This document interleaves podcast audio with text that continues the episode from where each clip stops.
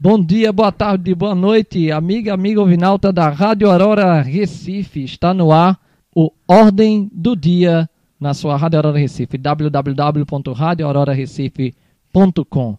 E o início do Ordem do Dia é musical. Daqui a pouco nós voltamos.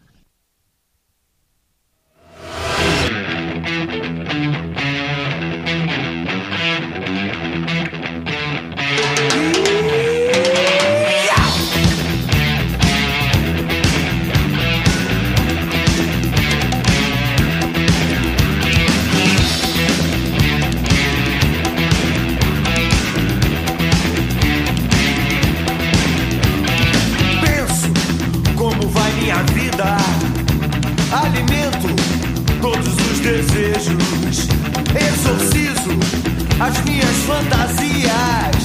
Todo mundo tem um pouco de medo da vida. Pra que perder tempo desperdiçando emoções? E lá com pequenas provocações.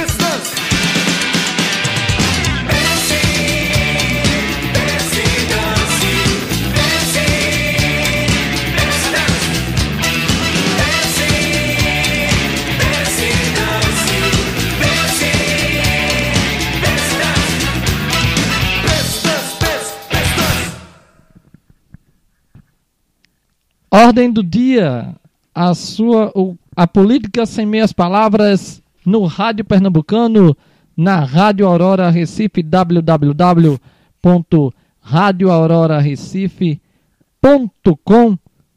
No YouTube também. Estamos ao vivo na Rádio Aurora Recife e ao vivo no YouTube pelo canal Ordem do Dia Rádio Aurora Recife. Canal Ordem do Dia Rádio Aurora Recife no YouTube. Você também pode interagir conosco, você pode participar do Ordem do Dia através das nossas redes sociais. Arroba Rádio Aurora Recife Oficial no Instagram, facebook.com Rádio Aurora Recife e no Twitter, arroba Rádio Aurora Rec. Eu vou logo ao Boa Noite no Ordem do Dia, a eles os, os nossos debatedores, nossos amigos Bruno Batista e Homero Barbalho. O meu boa noite primeiro vai para ele, Bruno Batista, boa noite a pauta, antes de tudo, a pauta do dia. Faltou a pauta do dia. Hoje nós vamos falar, o Ordem do Dia vai debater a polêmica, o caso da Prefeitura do Cabo. O prefeito do Cabo, Lula Cabral, do PSB, foi preso, continua, segue preso por conta de fraude no sistema previdenciário do município de Cabo de Santo Agostinho. Segundo ponto de pauta, a composição ministerial do futuro governo, o governo que prometia 15 ministérios já vai em 20 e ao que tudo indica vai subir mais uns dois ministérios. E no último ponto, no último e terceiro bloco, a conferência do clima que seria realizada no Brasil em novembro de 2019 foi cancelada e ainda segue essa polêmica da possibilidade aí do Brasil sair de um acordo, não participar de algumas coisas, seguindo aí a mesma, vamos dizer, o mesmo modelo do senhor Donald Trump, presidente dos Estados Unidos. Agora sim, agora vai o boa noite. Boa noite, Bruno Batista. Hoje tem mais ordem do dia, tem muita conversa pela frente, Bruno. Boa noite, Bruno. Boa noite, Homero. É realmente bastante assunto, um assunto muito importante e dos nossos Monteiro Agostinho, que traz da, do município hoje é as complexidades do novo governo, que não cansa de causar atrapalhadas. Mas vamos aí. Boa noite, Mero. Boa noite, Bruno. Boa noite, Lira. E boa noite a todos os ouvintes da Rádio Aurora Recife. O programa hoje promete com muita, muita novidade essa semana e de fato as novidades que vêm do Cabo Santo Agostinho não são nada boas. É, então, apresentados os nossos participantes, debatedores apresentados, hoje tem a novidade, tem luz. Andaram falando uh, que o Bruno Lira era o homem das sombras no ordem do dia, saí das sombras e hoje eu tenho a luz. Não vim para dar a luz, mas eu tenho a luz no Ordem do Dia nos estúdios da Rádio Aurora Recife. Então, para começar o nosso Ordem do Dia, lembrando que você pode participar, já comece a participar mandando o, sua, sua opinião, a sua sugestão, sua pergunta. Porque desde o dia 19 de outubro, então já vai quase.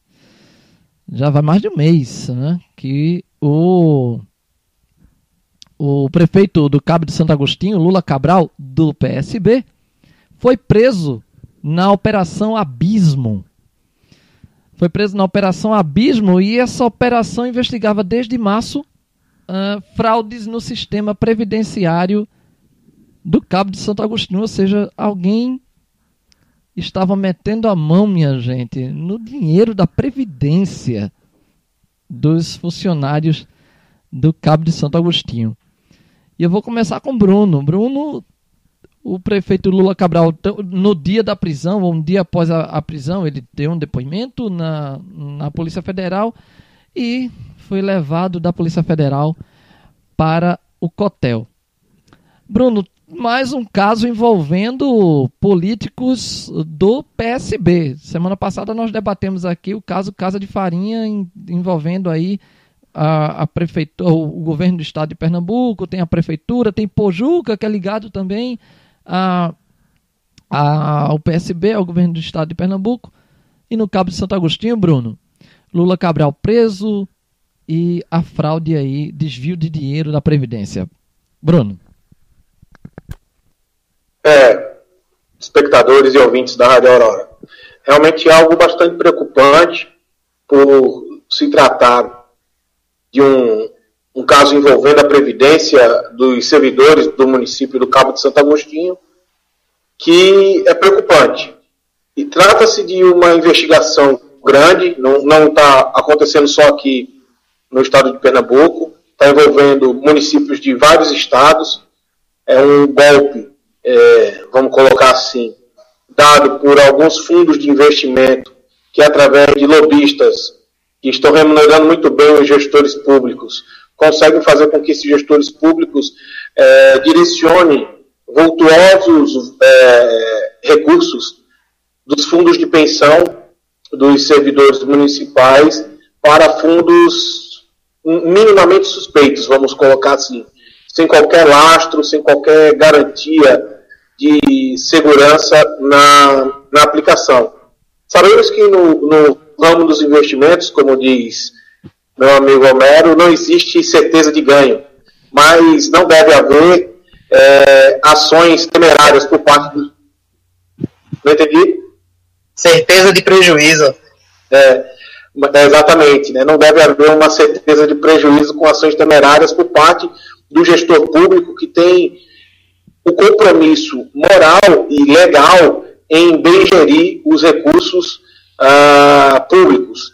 E no caso do município, do, do, caso investigado, trata-se do fundo, do fundo de pensão do, dos servidores do município do Cabo de Santo Agostinho e que é, a polícia estima que foi, foi desviado cerca de 90 milhões de reais desse fundo para a, o investimento nesses fundos de aplicação.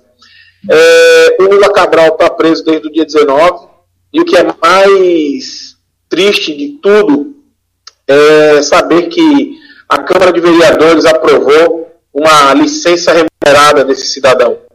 Né? A licença remunerada é no caso de doença, no viagem, e ele conseguiu, ou ele é um doente, ele está viajando que é um, um, local onde ficam os presos que ainda não foram julgados aqui em Pernambuco.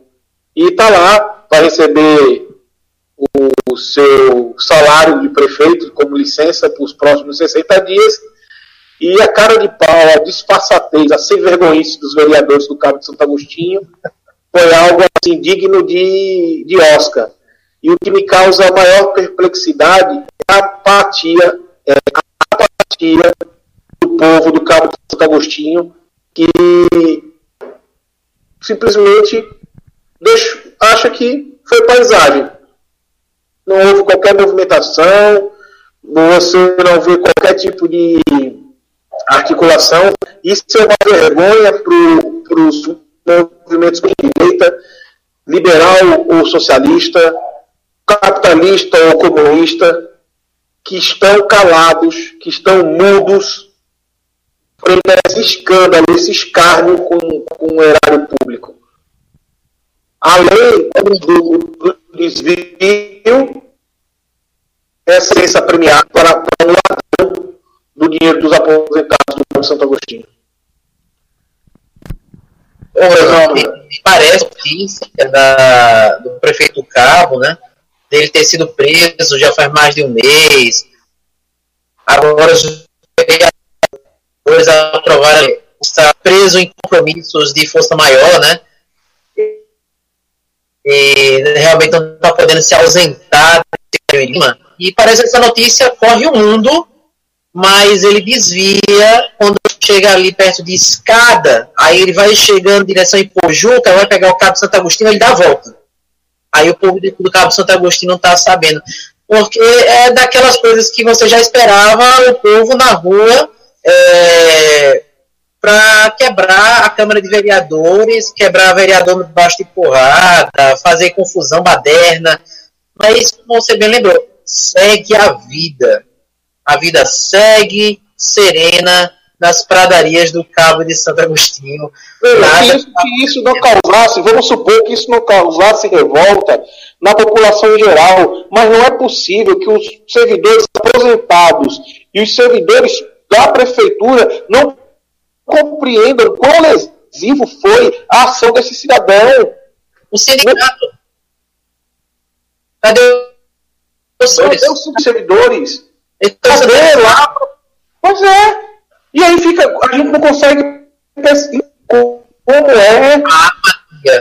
É claramente, claramente, a meu ver, um aparelhamento por parte do poder instituído no, no estado de Pernambuco é, pela esquerda não é, em, em aparelhar os sindicatos e não permitir que eles sejam é, organizações de mobilização de categorias. Porque não é possível que o sindicato não esteja sabendo disso, não é possível que o sindicato não esteja ciente de quão lesivo isso é para os seus associados e para a existência do, do próprio. E aí não solta uma nota. Uma nota. Nada, absolutamente nada. Vamos fechar a BR-101. Vamos fazer um protesto. É, vamos, vamos nos mostrar a decisão estapafúrdia do Ninho de decidir pagar a um preso é, investigado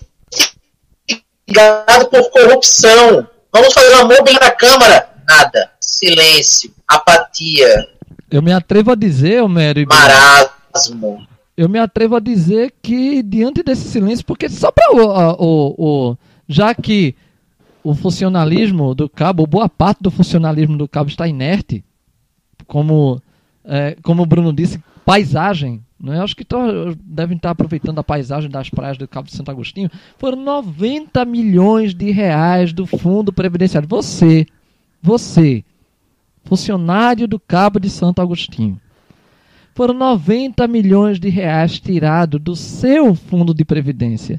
Ou seja, daquele dinheiro que sai do seu bolso e vai para a previdência, para garantir a sua aposentadoria, ou boa parte da sua aposentadoria. Foram 90 milhões de reais tirados eh, de fundos de investimentos sólidos, ou seja, fundos de investimentos que dariam a garantia que quando você se aposentar, vai receber ou receberia.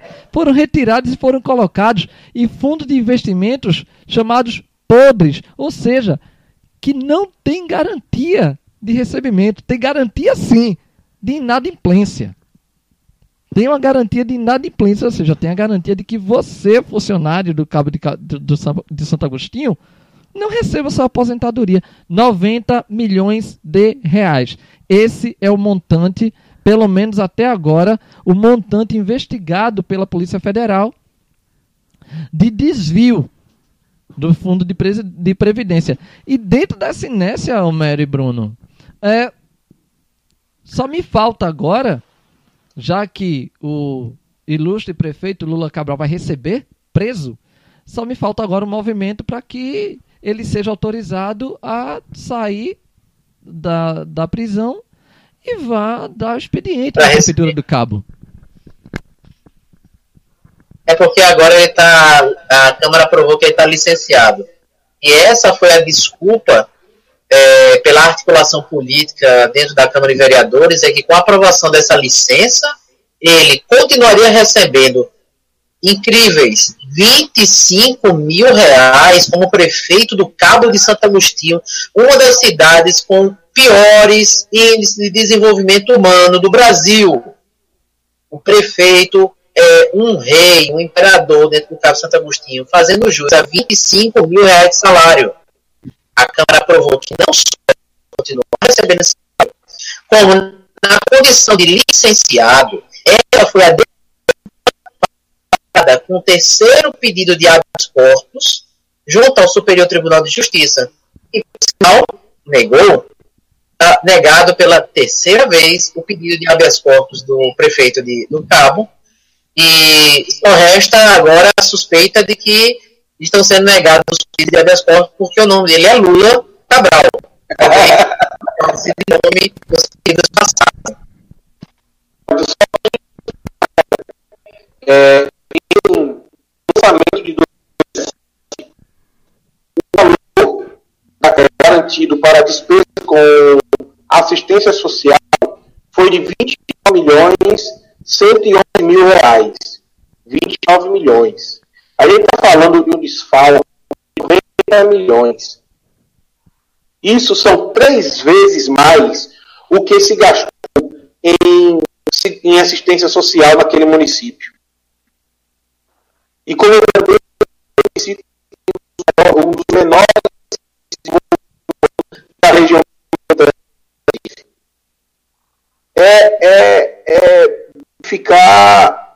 perplexo, estupefato pra, de ver como a apatia da população, a simpatia dos servidores públicos, a peleguice dos sindicatos né, naquele município está levando a, a, achar que 90 milhões não é nada.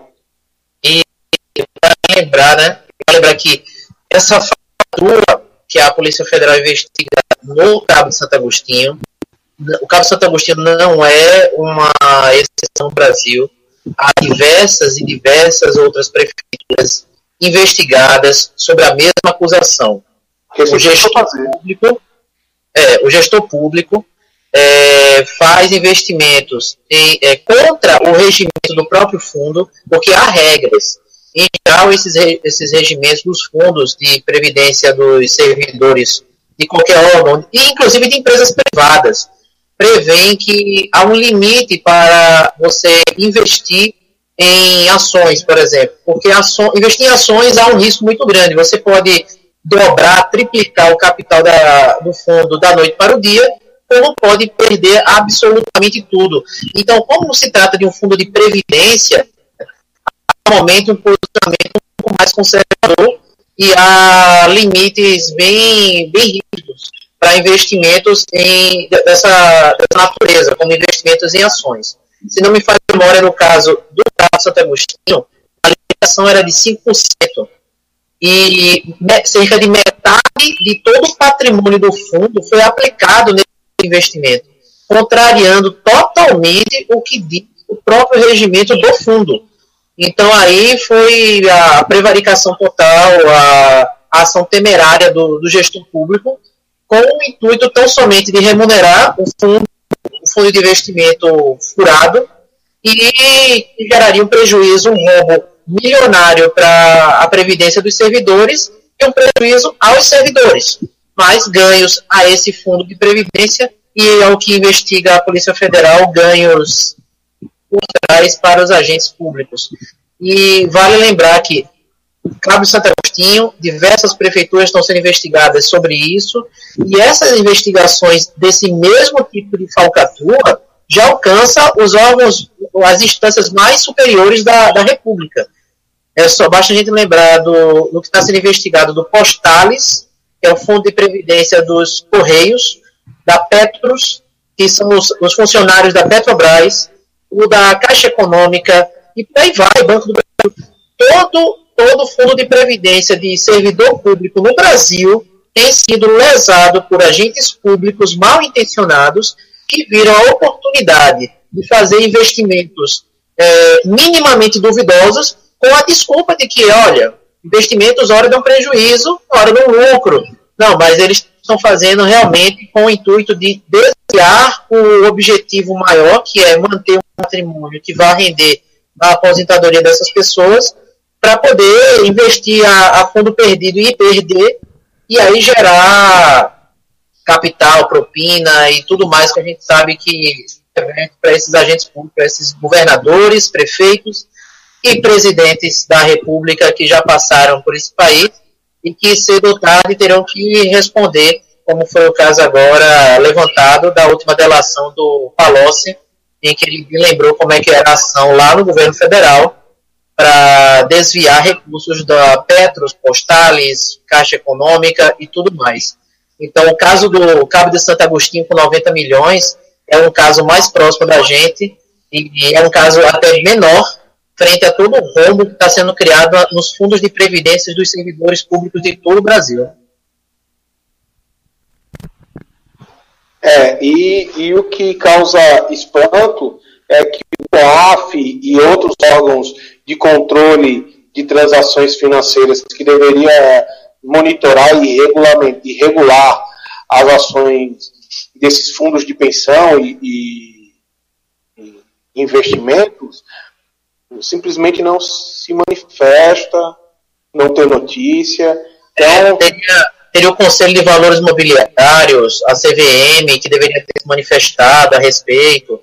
É, eu acredito que o Ministério Público estadual e federal foram relapsos em, em não proteger o interesse e o direito desses servidores e vem agora agir já depois do leite derramado, secado e depois que o gato lambeu. Só, só para a gente ter uma ideia do, como o Homero falou, da extensão dessa operação que foi feita pela Polícia Federal, denominada Abismo? Abismo, né? Isso. Ele é, decretou prisão temporária na, nos estados de São Paulo, Rio de Janeiro, Paraíba, Goiás, Santa Catarina e no Distrito Federal, né, além de Pernambuco.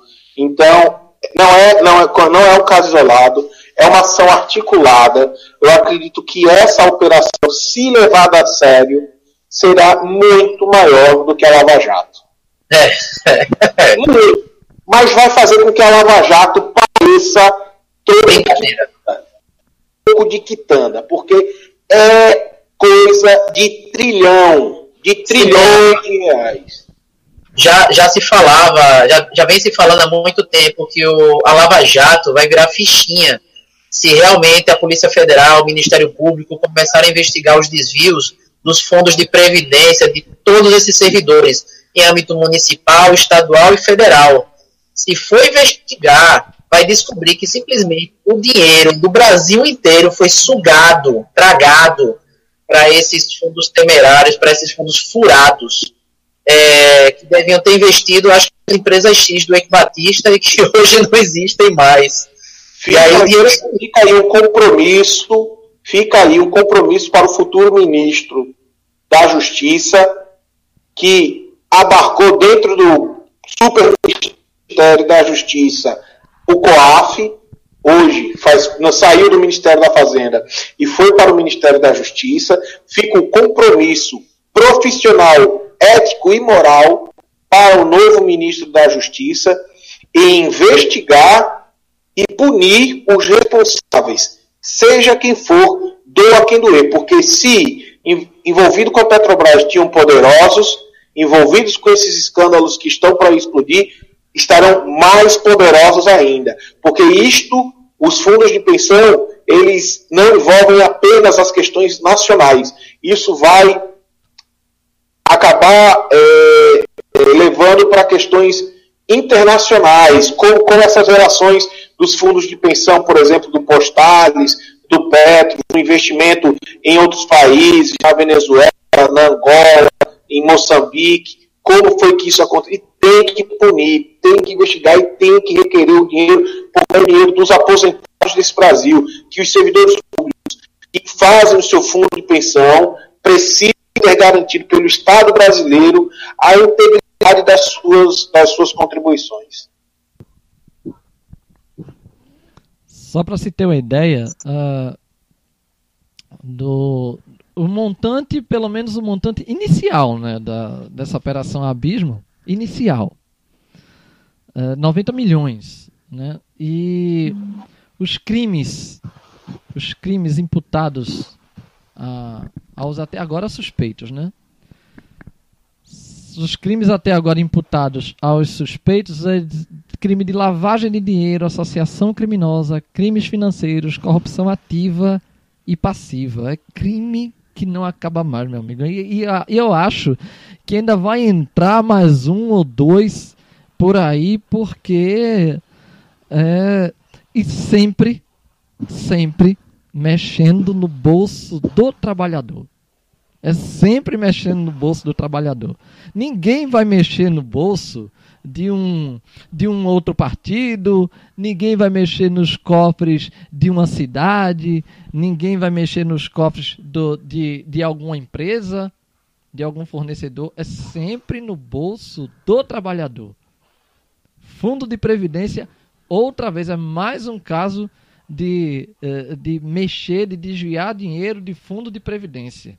E eu fico com, com o que o Bruno falou, já que o ilustre ministro, futuro ministro da Justiça, abarcou, né, trouxe ou, ou levou o COAF pra, uh, para o Ministério da Justiça, porque uh, no entendimento do, do Sérgio Moro, o COAF é que ajuda nas investigações ou faz, a, a, realiza as investigações, uh, apura justamente os crimes financeiros. Então, seria melhor eh, no Ministério da Justiça, porque no Ministério da Economia, como ele disse, o Ministério da Economia ficaria com as questões financeiras do país e o COAF ajudaria bem mais, seria bem mais eficiente eh, no Ministério da Justiça. Tomara, tomara. Tomara que realmente as atribuições do COAF até, até aumentem aumente até, já tem uma responsabilidade, mas tomara que, que até aumente a responsabilidade do COAF no Ministério da Justiça para pegar casos como esse e que se apure realmente. Porque just, outra vez é mais um caso que mete a mão no bolso do trabalhador. Mete a mão no bolso do trabalhador. É, é Lida, e é, é estranho, né? Como todo mundo conhece uma história de um amigo, um parente, alguém que pode ter algum lapso, um esquecimento, um engano, e a declaração de imposto de renda dele cai na malha fina. E ele está falando do recolhimento de imposto de quem sabe 200 reais, alguém que tenha muito imposto a pagar, tenha mil a pagar, e esse cidadão cai na malha fina. Ou porque teria a receber do governo algo em torno disso, de 300, 800 mil reais ele cai na malha fina, passa meses, às vezes anos, para então receber o seu imposto de volta ou resolver suas pendências com a Receita Federal. E você vê aí o COAF não vendo passar boiada. O COAF consegue perceber mosquito e não enxerga boiada. Milhões e milhões trafegam para lá e para cá e o COAF não vê o COAF realmente, ele como órgão, ele é um órgão de investigação. Ele é um órgão para fiscalizar eventuais condutas ilícitas. Eu também entendo que não faz muito sentido ele estar abarcado dentro da Receita Federal apenas como um órgão subalterno da Receita para investigar casos tão específicos sobre ficar preocupado com sonegação de imposto de renda. O COAF tem que olhar algo muito além disso e como já é de conhecimento de todo, todo mundo, o mundo inteiro, falo, a, a, todos os países, que você quer pegar os corruptos, você quer pegar as, as grandes organizações criminosas, siga o dinheiro. Siga de onde para onde vai o dinheiro. E grandes somas são difíceis de esconder. Já, já mostrou aí Gedel como é difícil esconder tanto dinheiro num apartamento. Então, esse dinheiro, hora ou outra, vai ter que passar pelos circuitos eletrônicos dos computadores e o COAF está aí para fiscalizar, pegar e dizer: olha, aqui tem coisa errada, tem muita grana passando aqui. Isso aqui é ilícito. Porque senão a bandidagem tem que retornar ao modus operandi antigo ali e já, já demonstrou como é difícil. Encher um apartamento de dinheiro, mala está cada vez mais difícil, cuecas foram alargadas, mas 90 milhões, cara, não tem cueca que dê conta de tanto. É, vai ter que usar também 50, 80 para poder colocar tanto dinheiro. Então a gente espera realmente que esse super ministério da Justiça, como são todos os super ministérios do Bolsonaro, é, faça valer toda essa expectativa da, daqueles que votaram, que depositaram suas esperanças no futuro governo porque a gente vê todo dia que trabalho não falta. Não falta trabalho à Polícia Federal do Brasil. E essa semana. É, parece, que a única coisa, parece que a única coisa que eles não, não, não limitam o tamanho é o cu do povo, do povo brasileiro, que eles botam sem dó mesmo. E essa semana, é, nós já tivemos casos, como o Homero falou, de dólar na cueca, né, de, dinheiro na cueca, dinheiro em caixas e mais caixas em apartamento. Essa semana houve, houve um caso envolvendo um caso onde encontraram dinheiro dentro de uma máquina de lavar. Então é literalmente lavagem de dinheiro. Um caso literalmente de lavagem de dinheiro. Encontraram dólares, milhares de dólares dentro de uma máquina de lavar. Eu não vou lembrar qual o caso, mas eu também ouvi no rádio por essa semana que um dos investigados tentou dar fim no dinheiro dando descarga. E viu a dificuldade que é, porque dinheiro boia. dinheiro boia. O desespero era dinheiro não dá descarga. Inteligência falta. É dinheiro indo pelo Ó, ralo. pra- Para alguns esquecidos, né? Teve um caso aqui de umas torres aqui em Recife que dinheiro choveu. Choveu dinheiro no Recife. Quando a Polícia Federal bateu num prédio aqui numas torres ali pelo Recife Antigo e o dinheiro voou. Então o desespero do salafrário é grande. É dinheiro que tenta ir pela, pelo vaso sanitário, é cueca, os caras jogam dinheiro pela janela, o desespero é grande quando a PF bate. Com carro preto, aparece com a sirene 5 horas da manhã, camarada deve estar mastigando dinheiro, nota de 100. Foi dinheiro, a Polícia Federal chegando na dita torre e começou a chover, mas não precisava de guarda-chuva, começou a chover dólar, né, lá de cima das torres. Então, é dinheiro, é chover, literalmente chovendo dinheiro, é literalmente lavagem de dinheiro com ah, dólares e mais dólares em máquina de lavar, é dólar na cueca. Olha, o brasileiro tem uma. Realmente, brasileiro é um país de gente criativa. É um país de gente criativa. E só um detalhe sobre o COAF: o Romero falou que, que o, o COAF vê um mosquito, mas não vê uma boiada. É porque o COAF é tão minucioso e tão detalhista que ele vê o, mi- o micro mosquito longe. A boiada passou. E vê um micro, um micro mosquito lá longe e vai pegar o mosquitinho enquanto a boiada vai passando. Quem sabe quando os corruptos começarem a transacionar em moedas, sabe, moeda de 10 centavos, aí o COAF veja. Porque É. o problema é que é com notas de 100, aí notas de 100 passa desapercebido, talvez moeda faça barulho, aí eles notem. Tamanho detalhe. Pois bem. Pois bem, no caso do Cabo de Santo Agostinho, do ilustre prefeito Lula Cabral, ele segue preso, licenciado ah, da prefeitura do Cabo de Santo Agostinho, e a soma dos crimes a ele e ao grupo dele imputados pode chegar a 30 anos de prisão. Mas aí cabe à justiça. Ele já está preso, mas cabe aí à justiça investigar, chegar à verdade dos fatos e punir os envolvidos. Só quem não pode ser punido nessa história toda são os trabalhadores. Mas tem que gritar. E como o Bruno e o Homero bem falaram, estão muito calados, muito inertes. Parece um The Walking Dead. Um The Walking Dead nordestino no Cabo de Santo Agostinho. Primeiro intervalo no ordem do dia. Daqui a pouco nós voltamos com mais política sem minhas palavras no Rádio Pernambucano. O intervalo aqui é musical. Só lembrando o início, o nosso início do ordem do dia foi com Barão Vermelho. Pense e dance. Nós não sabemos quem vai pensar, quem vai dançar, mas o início foi pense e dance.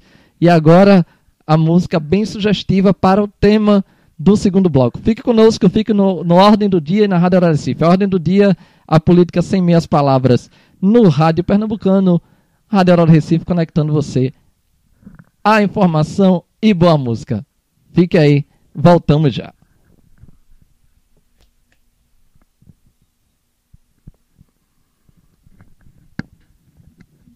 Não saia da sintonia. Este é o Samba do Crioulo Doido. A história de um compositor que durante muitos anos obedeceu o regulamento e só fez samba sobre a história do Brasil.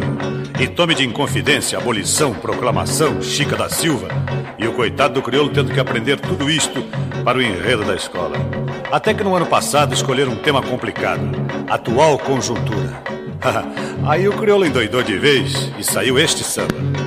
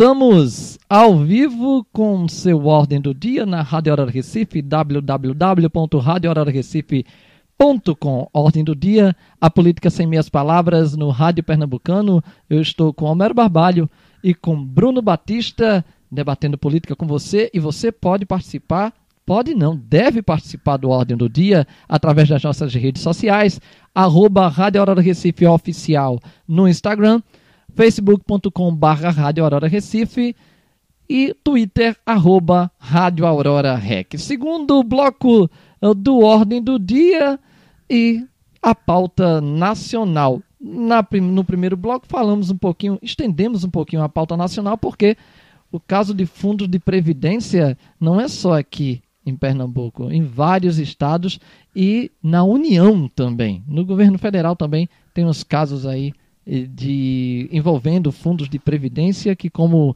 os meus companheiros de bancada bem disseram, se estourar, meu amigo, a Lava Jato vai virar conversa de mesa de bar.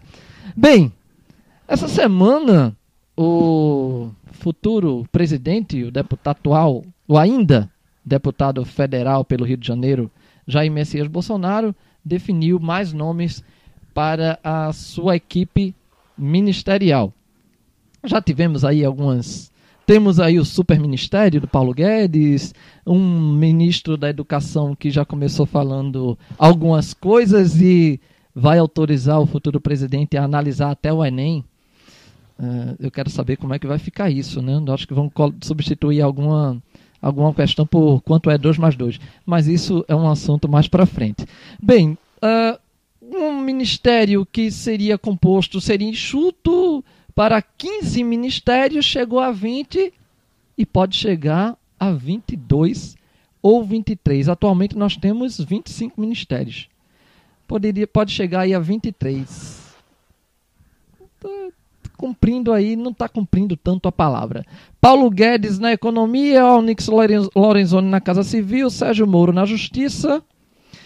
General Augusto Heleno, Segurança Institucional, Marcos Pontes, Ciência e Tecnologia, Tereza Cristina, Agricultura, Fernando Azevedo, da Defesa, Ernesto Araújo, Relações Exteriores, Wagner Rosário, Controladoria Geral da União, André Luiz de Almeida Mendonça, Advocacia Geral, Roberto Campos, o Banco Central, porque o Banco Central tem, tem status de ministro. Luiz Henrique Mendetta, da Saúde, andou falando algumas coisas também por aí.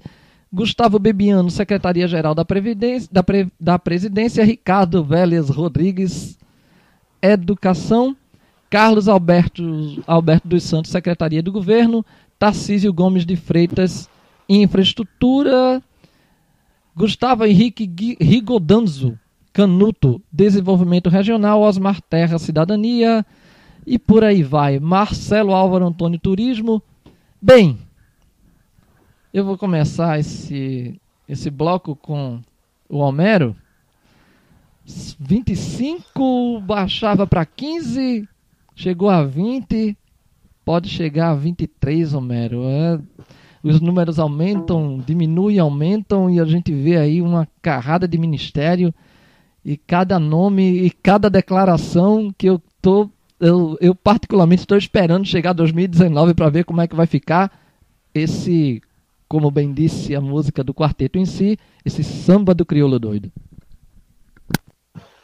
É, Lira, o Bolsonaro mal, mal foi eleito, nem bem assumiu a presidência e já começa a descumprir suas promessas. É, pelo anel da carruagem, esse governo vai acabar com mais ministérios do que o governo Temer e Dilma juntos. Porque vem pressão de todo lado, aquela história do não vou, não vou fazer a velha política, é, tá meio que escamoteando, mas está fazendo a mesma. É, cada um que chegue lá deu uma cutucada nele ganha um ministério. É, Onyx Lorenzoni até o momento não foi afastado. O futuro ministro da Saúde também responde a processos. E segue algumas especulações, mas eu, eu acredito isso mais a conversa de bastidores e a, a mídia, a imprensa querendo criar um, criar uma notícia, ah, mas ao que conta, ao que dizem, o senador Magno Malta, derrotado no Espírito Santo, choraminga pelos corredores de Brasília por uma pasta que ainda não lhe foi dada. E chegou-se a cogitar que seria ah, o tal Ministério da Família. Aparentemente o Ministério da Família não veio, apareceu um tal Ministério da Cidadania, e esse foi dado, se não me falha a memória, terra. Então, nós vemos aí um nome já conhecido da política, né, que retorna à presidência, retorna aos ministérios. Não que isso desabone ninguém. Ter sido ministro alguma vez não é crime. Né, ter sido... do MDB, não é de qualquer partido, não, é do MDB. É, ser do MDB, é, de fato, pode desabonar a conduta de alguns, mas, salvo isso. Ligado, ligado ao, ao Romero Jucá. É. É, aí desabona ainda mais. Daqui a pouco tu descobre que ele matou alguém, né? Mas, assim, fica difícil você colocar panos quentes em cima de uma nomeação como Osmar Terra, que pode ser um excelente ministro, mas, ao que pese, é, ele é a tradição, ele é a velha política aí em Brasília no governo Bolsonaro. E tem um detalhe, e tem um detalhe, o, o Osmar Terra, ele foi ministro do desenvolvimento, ele não, não vai sair do ministério, não vai sair do ministério, porque ele foi ministro do desenvolvimento social no governo Temer e vai assumir o Ministério da Cidadania que incorporou o desenvolvimento social. Então, tá ali.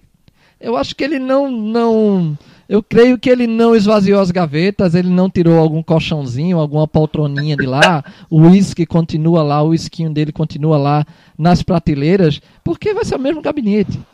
Praticamente o mesmo gabinete, ou então vai mudar de uma sala para outra, porque era ministro do Desenvolvimento Social e agora cidadania. Então, é mais do mesmo. E tem outro detalhe, antes de passar para o Bruno, um governo que não ia lotear ministérios. Aí eu vejo começando pelo Lorenzoni, é, democratas, agora vem parar no, MDB. É um. Não, não. Não há loteamento de. Eu acho que é um movimento. É um MST. Ministros sem terra ou ministros sem teto. Que tão, estão ocupando aí. Um loteamento aí de ministérios. O MST ocupando os ministérios. Bruno. É, eu fiz aqui um, uma pequena lista só para a gente entender. O Onyx Lorenzoni, que é do DEM, está na Casa Civil, tem dois, duas denúncias, ou duas suspeitas, ou duas revelações de Caixa 2, pagos pela JBS. O Paulo Guedes está envolvido em, em esquemas de fundo de pensão, Sabe o que a gente conversou no primeiro, no primeiro bloco, né? Fundos de pensão, de, de servidores públicos, é justamente nisso que as empresas dele ganhavam dinheiro. E por isso que eu disse que o futuro ministro da, Justi da, Justiça, do Superministério da Justiça, terá o compromisso moral, ético e profissional de investigar a fundo e chegar nestes presidentes e gestores de fundo de pensão que lesaram tão fortemente o Brasil. Bruno, Mas vamos continuar. Bruno, só um detalhe, só um detalhe, Bruno. Você, trabalhador, você do Cabo de Santo Agostinho, você uh, de cidades ou estados onde há suspeitas de desvio do fundo de pensão, o ministro da Economia está sendo investigado justamente por isso, por mexer no seu bolso. O ministro Marcos Pontes, que não é ligado a nenhum partido, mas é astronauta e vendedor de travesseiro. A Tereza Cristina, que é uma peça forte da JBS dentro do governo federal agora, né? Se, o J, se a JBS tinha comprado parlamentares nos outros governos, desta vez ela tem um ministro da Agricultura que vai atuar fortemente como. Né, eles, eles acabaram com os lobistas, eles botaram um, um, um ministro lá dentro. Eu não tenho realmente o que falar do Sérgio Moro, assim, a nível de competência, ele é um juiz federal, é, conduziu a Lava Jato, que tem erros e acertos, fez muito bem ao Brasil, a Lava Jato, eu acho que é necessário. Existem outros, outros debates que precisam ser feitos, mas entre, pró, entre pontos positivos e negativos, acho que a Lava Jato tem, fez muito melhor para o Brasil e o Sérgio Moro tem uma contribuição com isso. Ah, o general Heleno, militar, o general Fernando Azevedo, é, o, general é da Segurança Institucional, o general Fernando Azevedo é da Defesa, aí vem o Ernesto Araújo, das Relações Exteriores, o indicado do Olavo de Carvalho, uma lamentável, assim. O Barão de Rio Branco, nessas horas, está juntando sua poeira para transformar em esqueleto e se revirar. Nunca na história deste país a chancelaria brasileira foi tão mal representada por um energúmeno, por um idiota, por, por, por um a ameba da diplomacia nacional. Ele mancha, ele mancha, Bruno, a memória do Barão do Rio Branco, de Graça Aranha e do nosso conterrâneo Joaquim Nabuco. Eu fico pensando o que Joaquim Nabuco pensaria nesse caso. Eu fico pensando, veja, nós fomos, é, o Brasil, talvez muitos ouvintes e espectadores não saibam, mas o Brasil é, com Oswaldo Aranha, foi um dos principais articuladores, Graça Aranha, perdão, do Graça Aranha, foi um dos principais articuladores para a formação da ONU. Findado a Segunda Guerra Mundial, a, é, existia a Liga das Nações, o Brasil, com Graça Aranha, articulou a ONU. E foi ele que fez o primeiro discurso na Assembleia é, na Assembleia Geral. É por isso que até hoje o Brasil é o primeiro a discursar na Assembleia Geral. Então o Brasil sempre teve um papel de destaque como mediador, como um país que compreende as, as questões internacionais, que compreende a autodeterminação dos povos, que, que sempre aceitou a, a vinda de imigrantes, sempre acolheu imigrantes. Então, é um país em que a, a sua chancelaria era muito admirada. E com essa pessoa, o Ernesto Araújo, o que nós vamos virar será uma chacota internacional das mais estapafúrdias, assim, vamos virar quase um, um Saturday eh, Night. Ô, ô, Bruno, agora sim, com esse, com esse chanceler brasileiro, nós faremos jus ao que Israel acusou o Brasil de ser um anão diplomático. Agora sim o Brasil se diminuiu. Agora o Brasil se encolheu e se atomizou na visão é, estreita do, de um chanceler que vai assumir o, a, a, a, o Brasil diante do mundo a partir de 1 de janeiro. O Brasil que teve sempre desde o início, desde o início de, é, da ONU, uma posição de mediador, de pacificador. O Brasil que veio recentemente é, participando de missões de paz da ONU, não só no Haiti, que é algo que, tá, que é muito mais vivo na memória de alguns, mas no Timor-Leste. O Brasil também esteve em Timor-Leste, em missão de paz, e o Brasil atuou militarmente e humanitariamente. Ou mais recentemente, agora também, que a gente tem o caso da Venezuela. Haiti Isso também. É, então isso mostra é, um posicionamento brasileiro muito longe, muito longe da, da petulância e arrogância israelense e nos, e nos tratar como anões diplomáticos. É, até porque é muito fácil fazer esse tipo de piada né, de mau gosto com uma nação de 200 milhões de habitantes, quando você tem os Estados Unidos nas costas e tem uma arma atômica no colo. Então fica fácil para o israelense fazer essa piada enquanto ele esmaga um povo e enquanto ele chacina uma população, enquanto ele ergue um muro aos moldes do sonho de Trump, fazendo o seu, o seu novo, é, as suas novas ilhas de prisioneiros, agora é, separando ali a faixa de Gaza da Palestina, fazendo os campos de concentração do século XXI aos olhos e, e ouvidos aos olhos cegos e ouvidos surdos do mundo e da ONU. É muito fácil para Israel acusar o Brasil de anão diplomático. E agora, com esse chanceler novo, sim, assumimos a posição de anão e ficaremos na lapela de Donald Trump. É, e veja, é, eu compreendo algumas críticas que fazem ao Celso, Celso de Mello, que ele tinha uma visão muito ideológica ligada ao PT e tudo mais, mas veja, você não ouvia ele dizendo absurdos. Ele não buscava em verdades para encobrir fatos. Ele não trabalhava com notícias falsas. Ele não trabalhava com, com é, pós-verdades.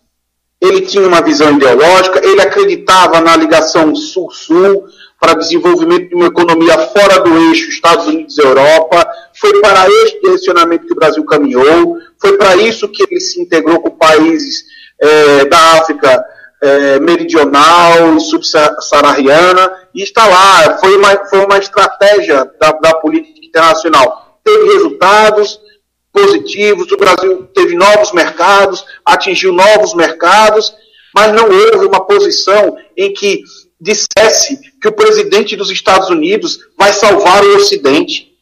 Pelo amor de Deus, que dissesse que Donald Trump é o Deus que vai livrar o Ocidente do, do marxismo cultural, que o aquecimento global é uma, é uma desculpa do marxismo cultural, é uma coisa doentia, patética, É, típico daquele velho louco que é o Olavo de Carvalho, aquele maluco que tem seus seguidores, aquele débil mental, aquele velho gagá, que de tanta nicotina na cabeça, de tanta cafeína no cu, não tem mais o que falar e fica falando besteira e os caras ficam acompanhando ele. Não é possível. Não é possível. Arira, É de amedrontar uma posição dessa. Mas deixa eu só falar, continuar aqui a lista antes dos comentários aí, Bruno. Aí a gente tem o Wagner Rosário, que é da controladoria, que se mantém, é da atual controladoria que an- antes trabalhava mais. Não vou, não vou duvidar da capacidade do, do Wagner Rosário, não, mas antes a gente via, eu pelo menos acompanhava os relatórios anuais da, da controladoria de 2017, não ficou pronto ainda, estou esperando 2018 aí para ver quais foram as ações da Controladoria Geral da União. Ele é um ex-militar, formado pela AMAN, então assim, eu acredito que o que tenha pesado mais para o futuro presidente ter deixado ele onde está é por, pelas ligações militares. Tem o Luiz Henrique Mandetta, da Saúde, que é do DEM, do Mato Grosso, que tem ligação com a Tereza Cristina, que tem ligação com a JBS e que é acusado de fraude em licitação quando foi secretário da Saúde. Então ele tem um bom currículo. Ah, o Luiz Mendonça, não tenho o que falar dele, um currículo mediano, está aí, é da Advocacia Geral da União. O Gustavo Bibiano, que é presidente do PSL, foi para a Secretaria-Geral da Presidência. E aí, o nome preferido do Bruno Lira, que é o Ricardo Vélez Rodrigues, da Educação, um colombiano, seguidor do Olavo de Carvalho, que vai extirpar Paulo, Paulo, é, Paulo, Paulo Freire da Educação, que vai acabar com esse marxismo. Eu digo a você, eu sou marxista. Eu gostaria muito, mas muito mesmo, que nas escolas e nas universidades debatesse Marx.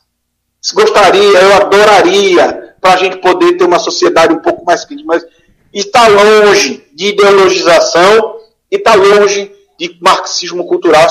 Esses, caras falam e, e se aproveitam das pessoas estúpidas que os seguem, que não leem a orelha dos livros que eles citam. Porque se lessem pelo menos a orelha dos livros que eles citam, saberiam das merdas que eles falam.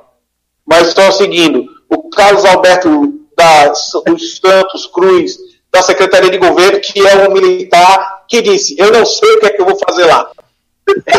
É um general, veja, é um general que comanda tropas, um general, não, assim, não tem o que se falar dele. Uma, uma reputação ilibada. Mas ele disse: Eu não sei o que é que eu vou fazer lá. Esta, Poxa, um mim- general, eu sei. Pa- para mim, esta foi a, a declaração mais sensata da semana. E sincera. Sensata, Exatamente. sincera. Eu não, não, não, eu não tô aqui. É em tom de brincadeira, mas eu não estou condenando a, a declaração do futuro ministro, não. Ele foi sensato, ele foi sincer- extremamente sincero. Ele realmente não sabe o que vai fazer. General não é político. A exemplo. Veja, como é que ele. futuro- A, a função dele. ó, A exemplo A função da, da secretaria dele. Que o futuro chefe É. dizia lá atrás, eu não sei, eu- vocês me ajudem, porque eu não sei como é que faz. Quer dizer, se o chefe é aquela história, eu vi assistir um filme uma vez, eu assisti um filme uma vez com Denzel Washington, em que, eh, trocando em miúdos, eles. Era duelo, de, era duelo de titãs. Então ele juntava bom. eh, as equipes eh, de futebol. A equipe negra, com a escola só de brancos, e os negros iam, iam estudar naquela escola. E dentro de todos os conflitos, ele uniu as, as equipes de futebol da escola, os brancos e os negros. E numa discussão entre os dois capitães, eh, um dos capitães virou para o outro, um reclamando do outro, porque o seu time está assim assado. E uma frase que, que eu escutei e não sai da minha mente. A atitude reflete a liderança. Então, a atitude do futuro ministro em dizer que não sabe o que vai fazer reflete a futura liderança que já dizia lá atrás que não sabia também e que pedia ajuda para governar caso ganhasse. Ó, então ve- ve- veja só, o, o Carlos Alberto dos Santos Cruz, que vai ser secretário da, da- de governo, a função dele é articular com o Congresso Nacional, é receber as demandas dos deputados, negociar com os ministros, levar para a Casa Civil as demandas. Como é que o general, meu amigo, General não é político. o que ele sabe é dar ordem, é criar estratégia de combate, é receber a missão e cumprir uma missão objetiva.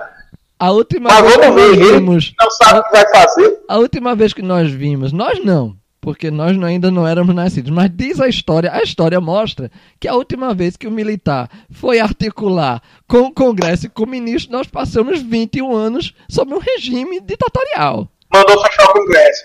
Fecha, eu acho que não dá para conversar com esse povo, não. Como fecha? É, tem o Tássio Freitas, da infraestrutura, também ex-militar. O Osmar Terra, que foi o que a gente falou, que é atual ministro do, do governo Temer, vai ser mantido na pasta que incorporou outras pastas e virou o super ministério da cidadania, que tem, dentre outros planos, o, a obrigação de conduzir o Bolsa Família, que será mantido e, segundo o governo eleito, terá um décimo terceiro. Lembra do nosso primeiro, da nossa primeira ah, conversa que tivemos aqui no canal, quando a gente disse que é um absurdo, né, se, o, se o Bolsa Família em si, se a gente for debater a ideia do Bolsa Família como um programa assistencial que ah, tem suas suas, seus lados positivos, mas que por vezes parece não haver uma porta de saída. Isso por si só gera uma celeuma.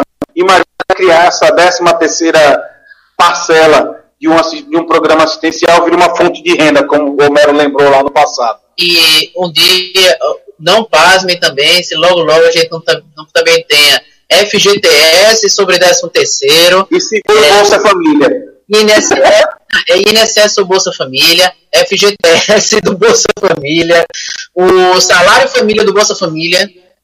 Entregue, vai assim, logo logo vai ter cheque né? E o, e o pobre ele vai ter que bater cartão em alguma repartição pública de prefeitura para poder fazer jus.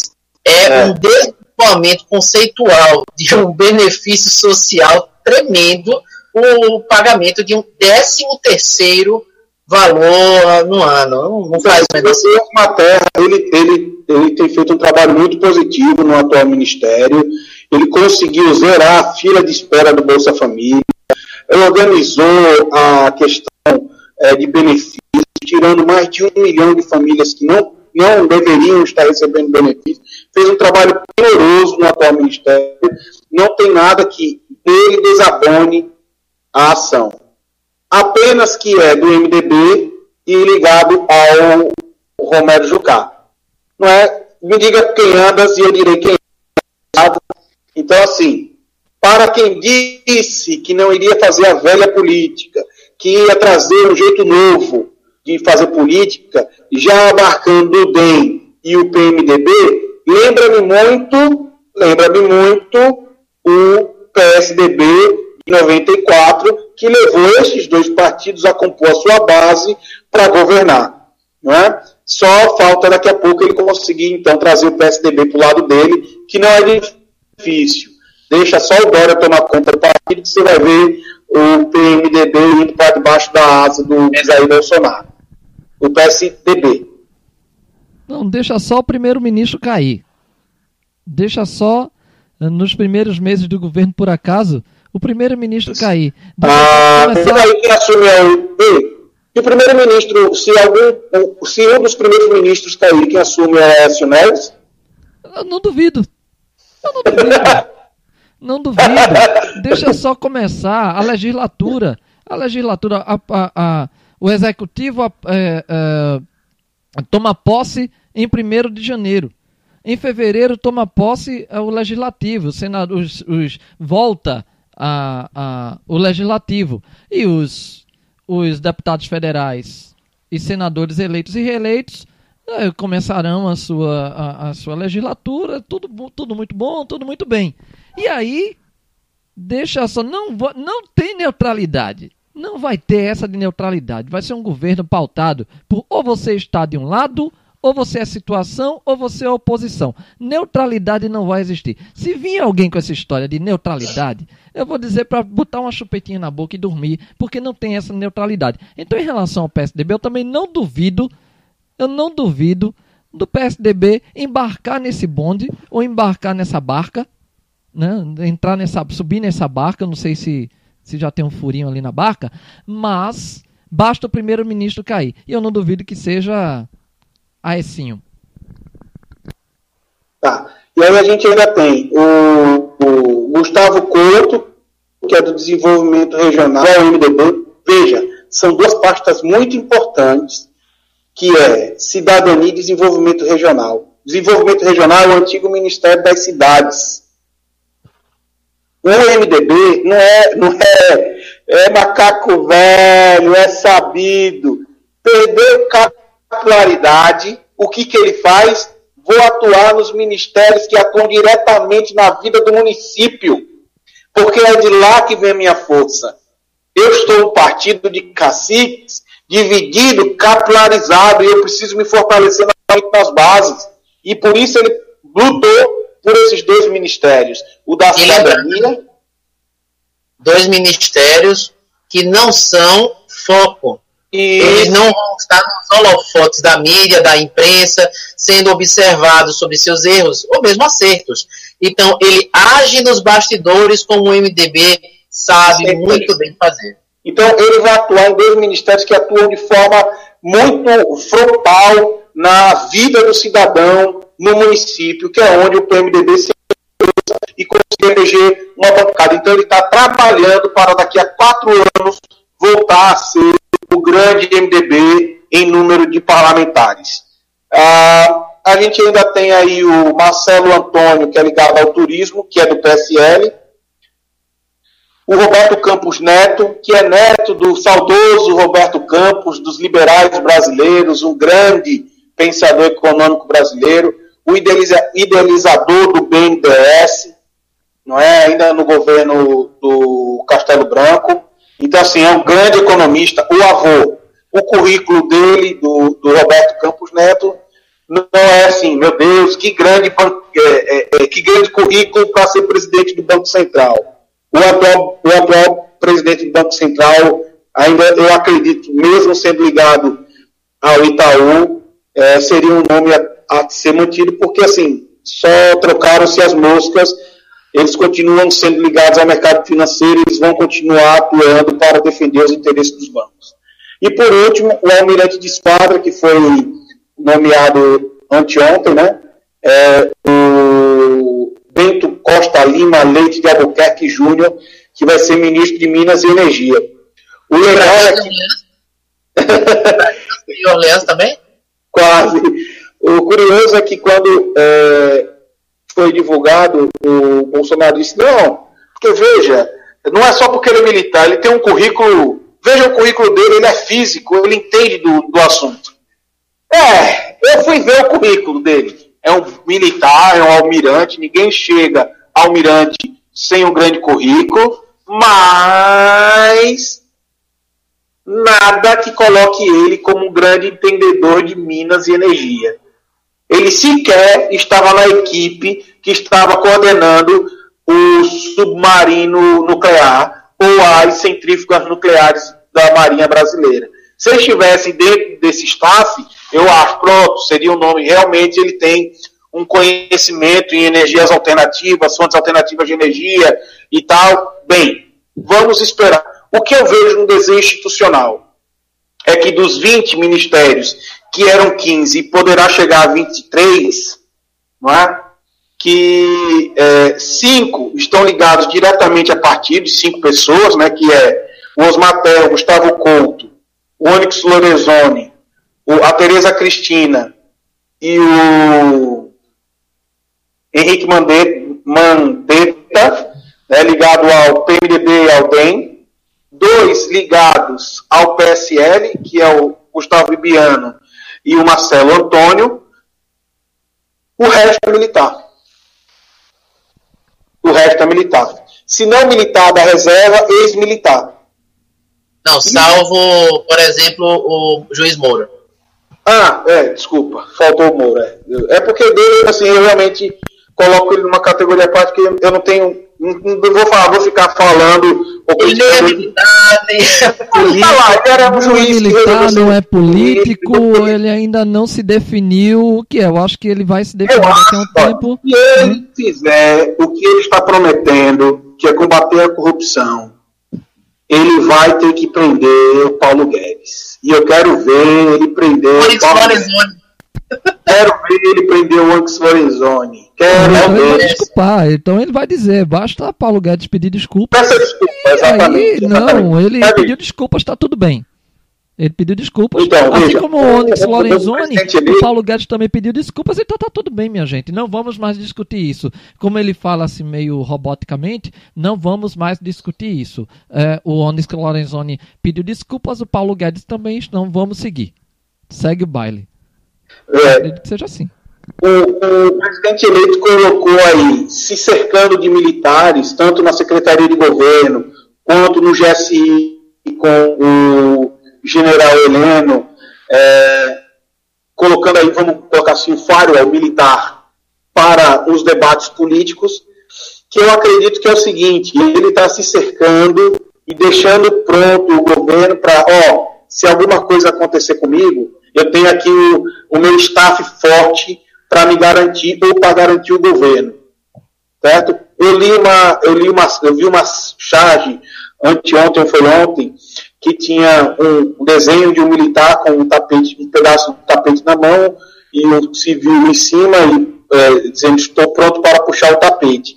Eu não acho que os militares queiram puxar o tapete do presidente eleito, mas eu acho que o presidente eleito está preparando as portas para estender o tapete vermelho para os militares. O atual, o atual comandante das Forças Armadas diz que este governo não é um governo de militares, mas é um governo com militares, mas é a mesma coisa de dizer, eu só vou voltar a cabecinha. Então, assim, não me engana. Eu, eu arrisco dizer, Bruno, que Bolsonaro hoje está, enfim, realizando um sonho pessoal. Ele vai mandar numa penca de general. Ele finalmente chegou onde os relatórios do Exército diziam lá nos anos 80.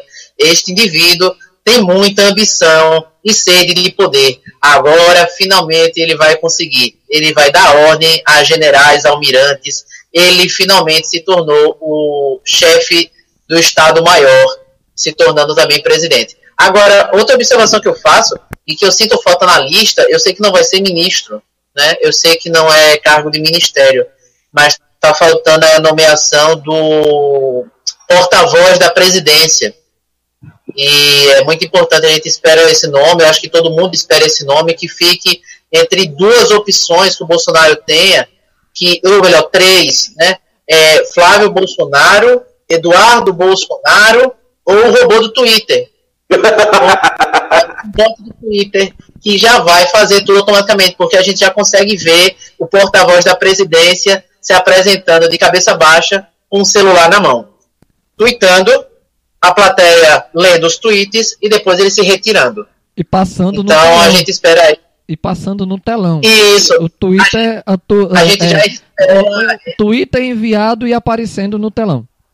É, eu acho Bruno, que o Bolsonaro, o grande, o grande fera das mídias digitais. O, o, o Bruno, só antes do intervalo, só fazer aqui uma observação.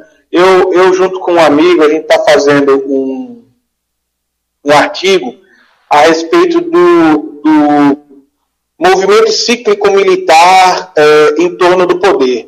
A gente está tomando por base, desde a proclamação da República com os militares, em 1889, ah, depois o movimento em, tenentista em 1920, depois ah, o golpe militar em 64, e agora a ascensão dos militares via vias democráticas. É, como, como é que as, as, as categorias que estão chegando nas Forças Armadas, na expectativa de poder, esta é mais ou menos a hipótese que a gente está levantando no artigo, é como as, as categorias que estão chegando nas Forças Armadas, é, na expectativa de poder, se veem frustradas na ruptura né, porque uh, os tenentistas, os tenentes estavam na expectativa que se continuasse um governo de militares e começou a política do café com leite.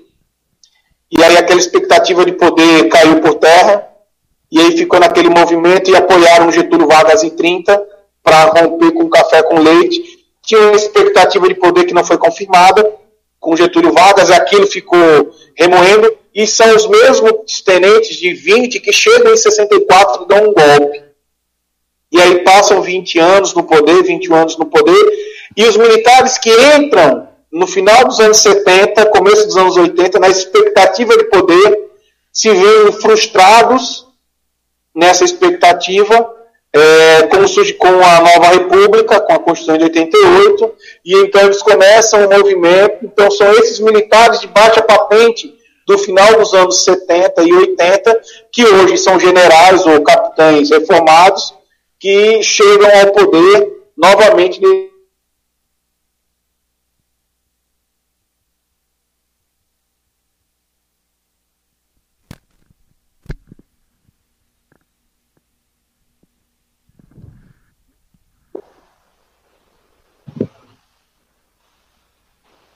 Pronto, a gente teve um probleminha, mas o Bruno Batista voltou. Para encerrar o, o bloco, é, e ainda falando sobre essa expectativa que o Homero levantou ah, a respeito do porta-voz da, presiden da presidência, eu ainda tenho nome a citar, é porque tem que ter, além da, da Tereza Cristina, é, que é a futura ministra da Agricultura, tem que ter uma mulher na, ah, na- ministério, tem que ter uma mulher, né, mais uma mulher na equipe. Eu apontaria a Joyce Hasselman, a jornalista, a colega, a colega jornalista Joyce Hasselman, que foi é E uma, será que o caiu? é uma fiel apoiadora ah, do uma fiel apoiadora do Aparentemente sim. Aparentemente sim, uma fiel apoiadora do Jair Messias Deu uma Bolsonaro. congelada aqui na imagem dele e a transmissão cessou. Mas acho que ele tá voltando daqui a pouco.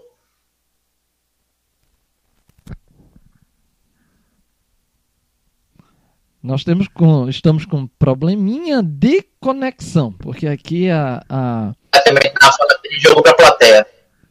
Lira voltou lá? eu tô aqui. É, Não. caiu. É, quando você ia começar a falar da- de uma segunda mulher, caiu o teu. É, a- a- porque lembrando a você, amiga, amigo Vinaldo da Rádio Aurora Recife, que nós estamos ao vivo na Rádio Aurora Recife, ao vivo ah, no rádio e ao vivo no YouTube também. O, o que para encerrar o, o- esse segundo bloco, é, o, eu apontaria um outro nome, além do, do- do- tem o Carlos Bolsonaro, tem o Flávio Bolsonaro, o robô do Twitter, mas uma fiel escudeira e apoiadora ah, do Jair Messias Bolsonaro, que inclusive foi eleita ah, deputada federal por São Paulo, junto com Alexandre Frota, Kim Kataguiri, eh, Joyce Hasselman, a colega jornalista Joyce Hasselman, ela poderia também assumir a- a- como porta-voz da presidência. Bem, quem viver verá, assim como diz a música do quarteto em si, samba do crioulo doido, vamos esperar. Ah, Se fecha em 20 ministérios, se vamos para 22, 23, quem sabe empata com Temer, para não ficar para trás, para ser ah, não ser o governo do atraso, ah, nós vamos ultrapassar esses governos atrasados, vamos botar 26 ministérios, empatar em 25. Final do segundo bloco no seu do seu Ordem do Dia, política sem meias palavras no rádio pernambucano. Daqui a pouco nós voltamos com o terceiro e último bloco do Ordem do Dia e o assunto é interessante, o tema é interessante. Nós vamos falar de Conferência do Clima que não acontecerá mais no Brasil em 2019. Isso é uma questão interessante, não só interessante como importante, mas nós vamos discu- discutir no terceiro e último bloco do seu Ordem do Dia a política sem meias palavras no Rádio Pernambucano. Fique conosco, daqui a pouco nós voltamos e aqui o intervalo é musical. Você está na melhor. E não se fala mais nisso.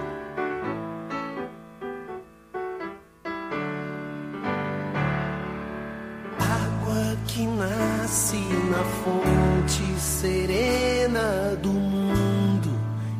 abre o profundo grotão. Água que faz inocente riacho e deságua na corrente do ribeirão. Águas escuras dos rios que levam a fertilidade ao sertão.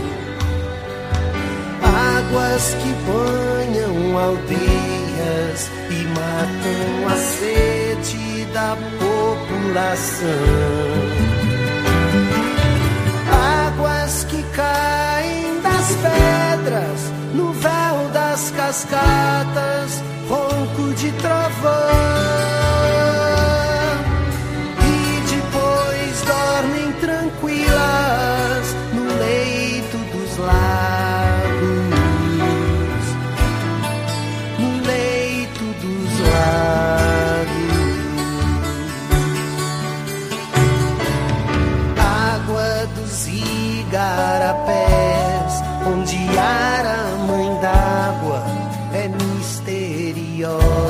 Canção. água que o sol evapora, pro céu vai embora, virar nuvens de algodão. Gotas de água da chuva, alegre arco-íris sobre a plantação gotas de água da chuva, tão tristes são lágrimas na inundação. Águas que movem moinhos são as mesmas águas que encharcam o chão e sempre voltam humildes pro fundo da terra. Da terra.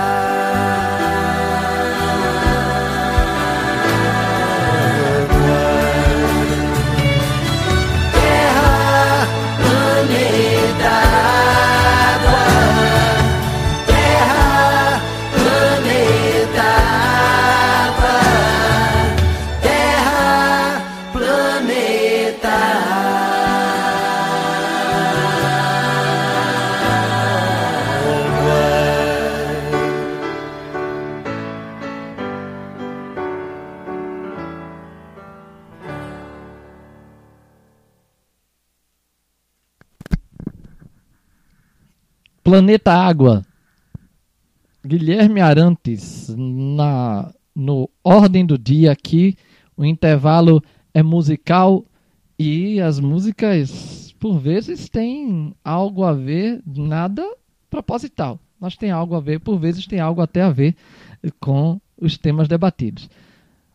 Ah, e esse, essa música especificamente tem muito a ver com com o tema do terceiro bloco, porque eh, essa semana o Brasil, né, o, o- já o futuro governo, o o- a equipe de transição já informou que não vai sediar em novembro de 2009 e 2019 a Conferência do Clima da Organização das Nações Unidas, chamada de COP25.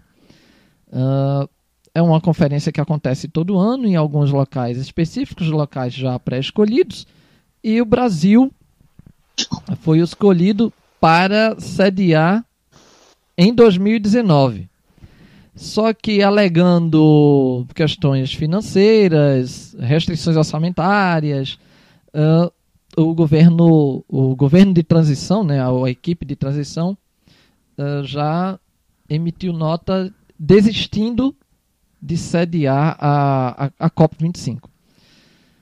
Mas dentro dessas questões de desistências e questões orçamentárias, tem, tem muita coisa ainda envolvida. Por exemplo, é, são questões fundamentais que envolvem clima, envolve é, acordos é, de redução de emissão de gases e, e preservação e meio preservação meio ambiente, enfim, Uh, são questões que envolvem diretamente e afetam ou beneficiam de acordo com as ações uh, dos de governos de países afetam ou beneficiam a população.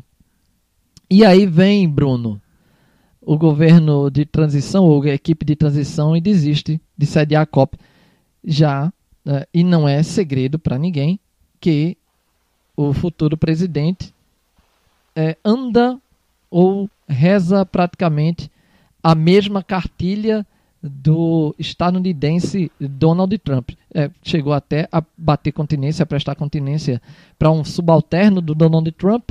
Então, é um assunto, é um assunto importante, sério, Bruno. É um, um risco não só pela conferência, mas é, pelas, ah, pelas conse- até consequências que isso pode trazer para o país, Bruno.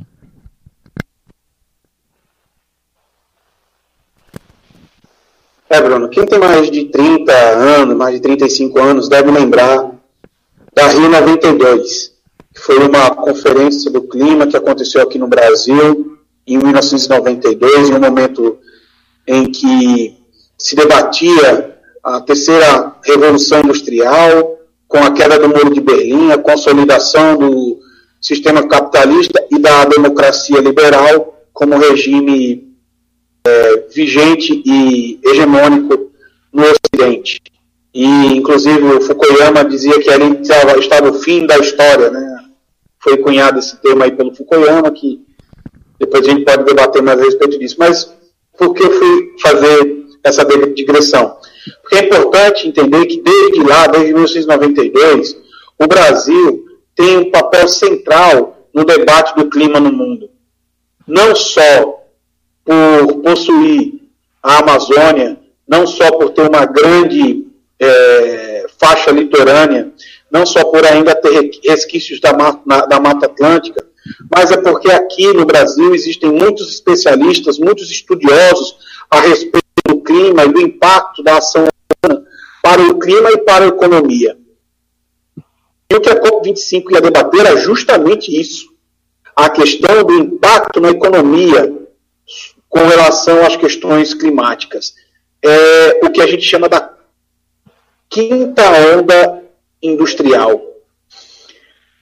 E se o atual governo, o governo que vai tomar posse, nos faz passar né, com o futuro chanceler, isso não fica, não deixa para trás o nosso futuro presidente que elenca barreiras que jamais estiveram presentes nos acordos climáticos, como, por exemplo, criação de reservas indígenas, criação de reservas florestais, isso nunca foi tema dos acordos é, do, clima do clima de forma internacional. Os acordos são feitos para redução de índices. Como cada país vai fazer essa redução de índice, é da soberania de cada país. O futuro presidente teve a pachorra de, de é, citar uma teoria do triplo A, que só quem escava, quem, só quem, quem mexe com as teorias conspiratórias na, na internet deve ter ouvido falar, mas é que, é que trata da, de uma, da criação de uma faixa contínua ligando Andes, Amazônia e Atlântico, daí vem o triplo A. Esta teoria conspiratória, ela é, por vezes, vociferada pelo, pelo Olavo de Carvalho como uma tentativa dos é, marxistas culturais em criar um novo território dentro dos países soberanos e ele começa a falar besteira e tal. E como o nosso o nosso não, como o futuro presidente do Brasil é um ignóbil, ele não consegue discernir papagaio de urubu, repete as coisas sem o mínimo de filtro. Então, ele disse que dentro desse, desse acordo de Paris, ou do acordo do clima, estaria a questão do triplo que seriamente por ninguém, por ninguém isto é uma tese de um, ambientalista colombiano que, sobrevoando a floresta amazônica colombiano, com, colombiana com o presidente da Colômbia, explicou da necessidade da criação de uma fábrica contínua poderia se estender pelos demais territórios, mas isso jamais foi levado à frente pelo simples fato da impossibilidade de execução. Porque isto envolve, além dos estados soberanos, os municípios e os estados desses estados soberanos. Uma legislação altamente imbricada e, e, e entrelaçada que jamais conseguiria ser negociada. Então, isso jamais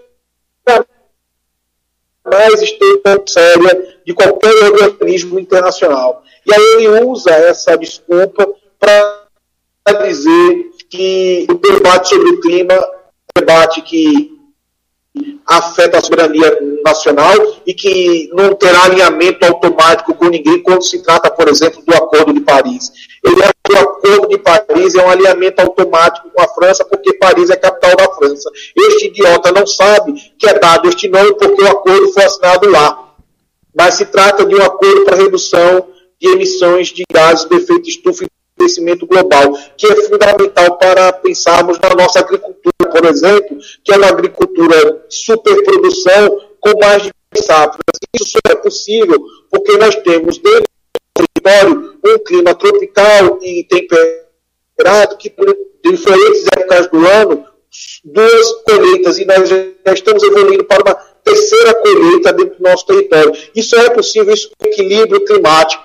Então isso não tem nada a ver com radicalismo, ou como ele diz, com posição xiita de ambientalista. Este idiota precisa parar de achar que vai governar para as redes sociais e para seus asseclas que os seguem, que o, que o seguem, e começar a entender que ele vai ter que governar para o Brasil. Nossa economia é altamente dependente da, da agricultura e da pecuária, e que são altamente dependentes do clima e do regime de chuvas. E se isso é afetado pelo aquecimento global, global nossa economia vai para o vinagre, porque nós não saímos sequer da terceira onda tecnológica da evolução industrial. Enquanto o mundo caminha para a quinta onda é, industrial, com economia de carbono zero, com economia de, de alto desempenho tecnológico, a gente ainda está engateando aqui na tecnologia primária que nos deixou lá atrás no, nos anos 90. Então,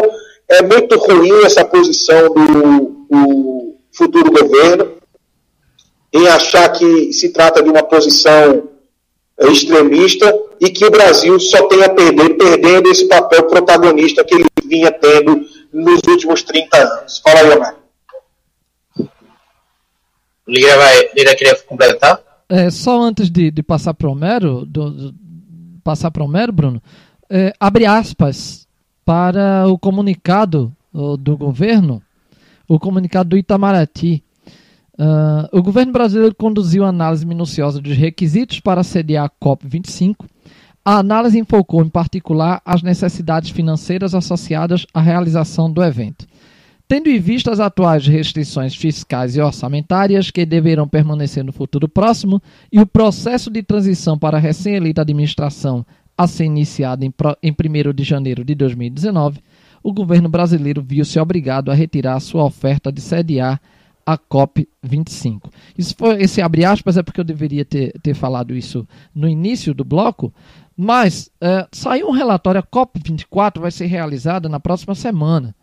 E, e, e na terça-feira, na última terça-feira, é, a ONU emitiu um relatório e nesse relatório a ONU diz que os países do G20, porque está acontecendo né, em Buenos Aires o, o encontro do G20, e, e o, o, relatório da ONU diz que os países do, G, do G20 devem triplicar seus esforços no controle das emissões de gases do, do efeito estufa. E de, isso de acordo com o efeito de Paris. Isso até 2030. Até 2030. E nós vimos aí as ameaças até do dos Estados Unidos, do próprio Brasil, já com o, o futuro governo, as ameaças aí de se retirar do Acordo de Paris, quer dizer, são, são primeiro se usa a questão financeira, eu acho que é uma, um, um, uma eu classifico como uma covardia. Você usa a questão financeira para encobrir uma, a, uma, o, o, real interesse ou, ou a, a verdade. Um alinhamento ideológico com o imperialismo americano. Um, um, alinhamento ideológico com o imperialismo americano. Um lambe-botas, um lambe-bolas dos Estados Unidos. É isso aí. Então, para encobrir a verdade dos fatos. Usa-se a questão financeira para encobrir a verdade dos fatos, apesar de que até o Donald Trump andou titubeando aí em relação a essa saída uh, do Acordo de Paris, Homero. Homero, só de você falar, só para só dar uma informação ao espectador, a COP24 vai acontecer na Polônia. Não é possível que a Polônia tenha dinheiro para organizar um evento de interesse global e e o Itamaraty joga esse engodo dizendo que o Brasil não tem dinheiro para ir. É, certamente que a questão não é orçamentária. É, tanto o dinheiro que de fato é jogado fora nesse país, tanta, tanto dinheiro que é roubado desse país, a questão não é orçamentária.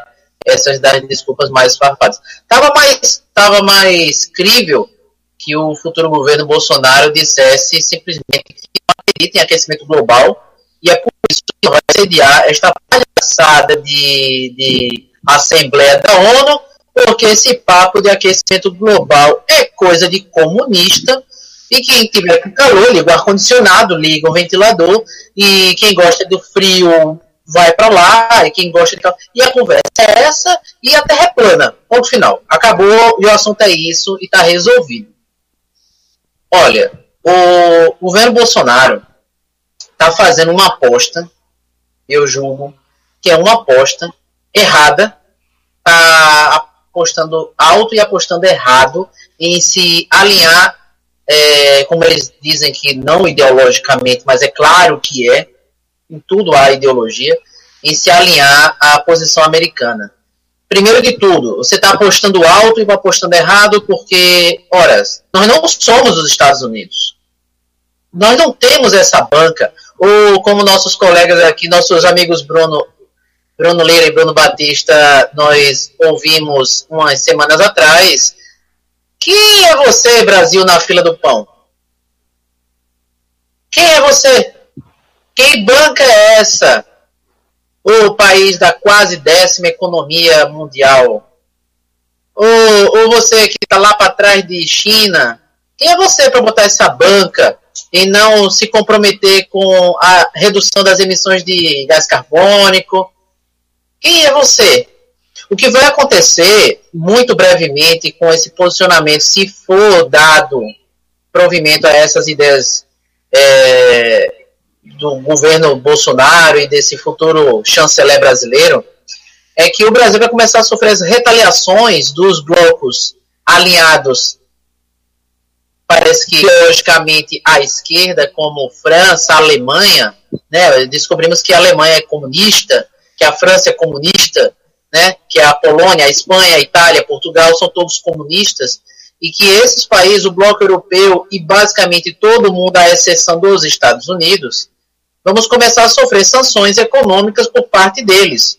Vamos começar a ver as nossas exportações de, de produtos da agropecuária, não só grãos, carne, tudo aquilo que for derivado de uma produção que é extensiva na produção de gás carbônico, nós vamos ver agora nós sermos sobretaxados, retaliados, porque nós não estamos nos comprometendo em reduzir as emissões de carbono.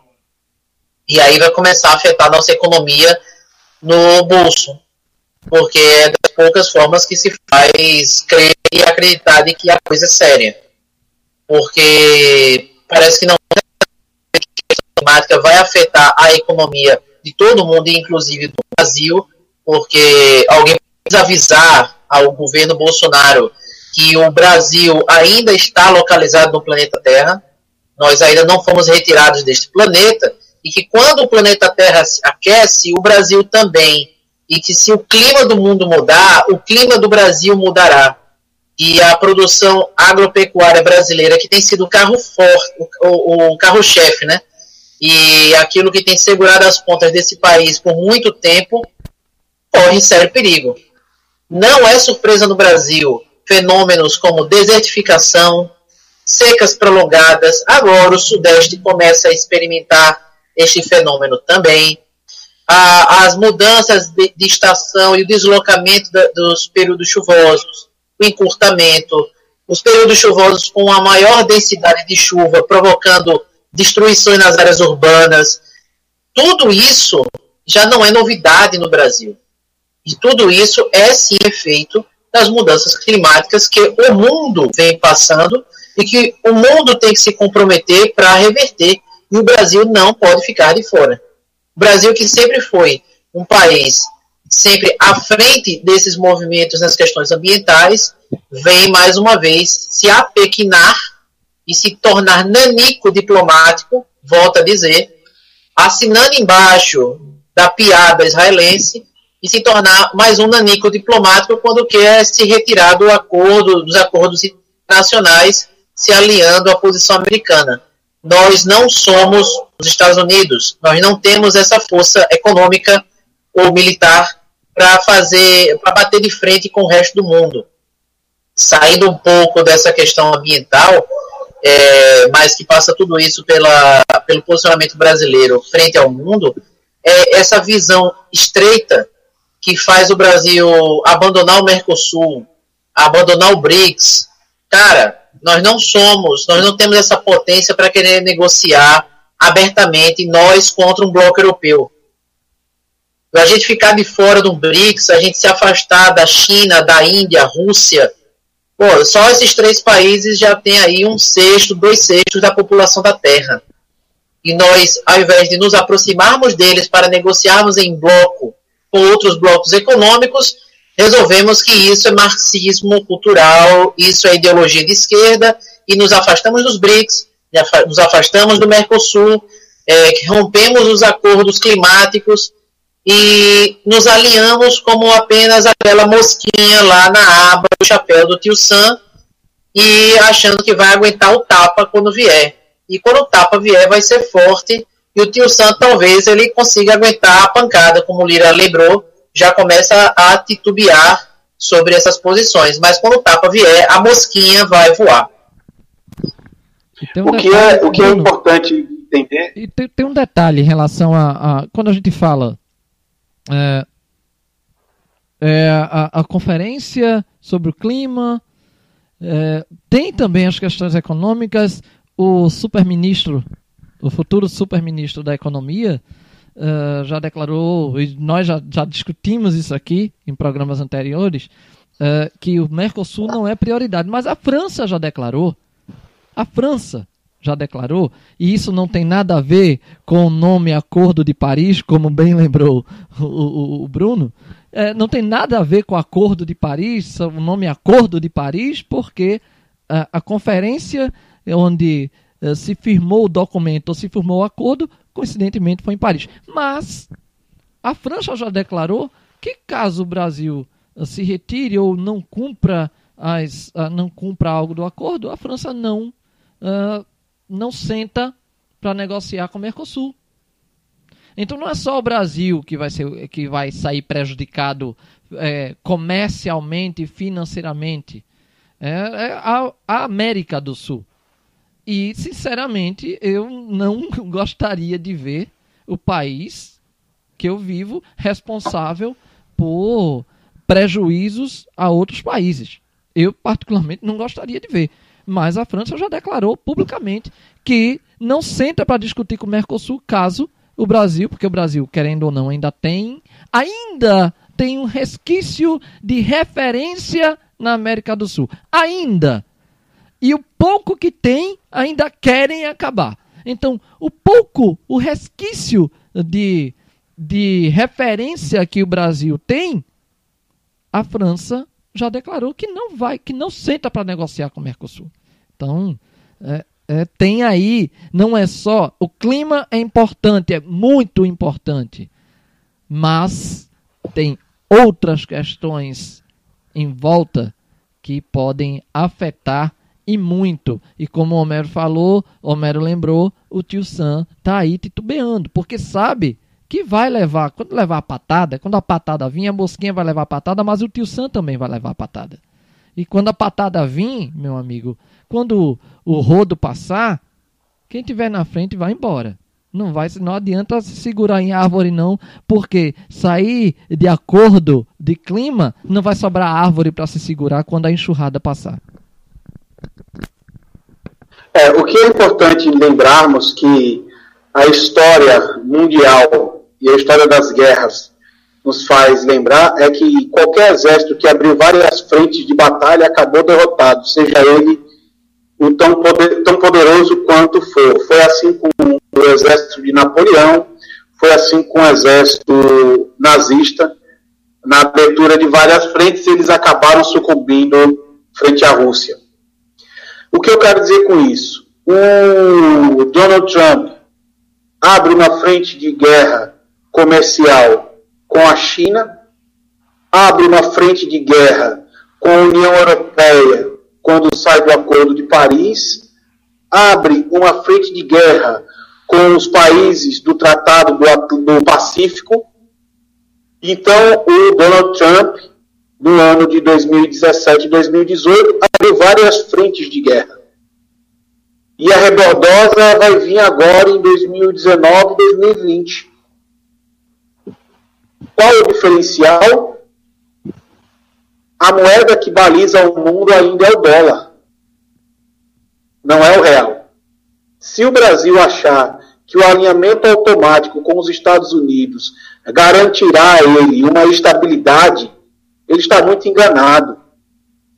Porque com uma possível ameaça à economia americana, a primeira ação do Fed, que é o Federal Reserve, dos Estados Unidos, que é o Banco Central Americano, vai ser aumentar, majorar a taxa de juros. Majorando a taxa de juros, vai criar uma pressão cambial no Brasil, como a gente não via há muito tempo. Algo que está acontecendo com a, com a China, que está lá com uma inflação beirando aos 40%, a cotação do peso lá, a, a, a, vocês estão me ouvindo?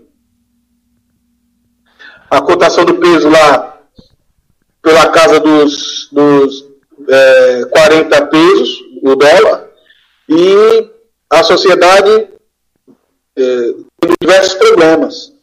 Então, se a taxa de juros básica da economia americana sobe para que eles é, não sofram os impactos que vão em 2019, pode ter certeza que a economia do Brasil vai sofrer ainda mais. Porque como, nossa, como a nossa balança comercial se baseia na exportação de é, commodities primárias da agricultura, é, mesmo que em, primeiro momento uma valorização do dólar aumente as exportações, é, ela por si só não paga a conta da nossa forma de consumo de é, eletrônicos, é, meios diagnósticos complexos, é, da nossa petróleo, né, da nossa complexidade de vida moderna. A gente não é uma aldeia de camponeses que precisa apenas de panelas de ferro fundido para cozinhar os seus grãos. Não é isso. Nós somos uma economia moderna, agora que falhamos brutalmente nos últimos 30 anos, permitindo que nossa indústria minguasse. Seja por falta de uma política de, um, de desenvolvimento nacional correta, que fizesse com que a indústria nacional se valorizasse, se modernizasse, seja por uma incompetência nata dos capitalistas brasileiros que vivem do rentismo do Estado brasileiro, é mais fácil obter lucro do rentismo do que obter lucro do trabalho. Então, o que eu vejo neste cenário caótico que o futuro governo está é, formando é que os nossos problemas serão agravados e a, e a forma que nós teríamos de sermos protagonistas em assuntos importantes, não só para o Brasil, não só para a América é, do Sul ou Latina, mas para o mundo, é, acaba se esvaindo, indo pelos nossos dedos como areia, por causa desse alinhamento automático com os Estados Unidos e essa posição do Donald Trump, só os Estados Unidos comporta. Tem uma velha frase dos anos 70 que dizia o seguinte: o que é bom para os Estados Unidos não é bom para o Brasil. E isso é uma verdade. O que é bom para os Estados Unidos não é bom para o Brasil.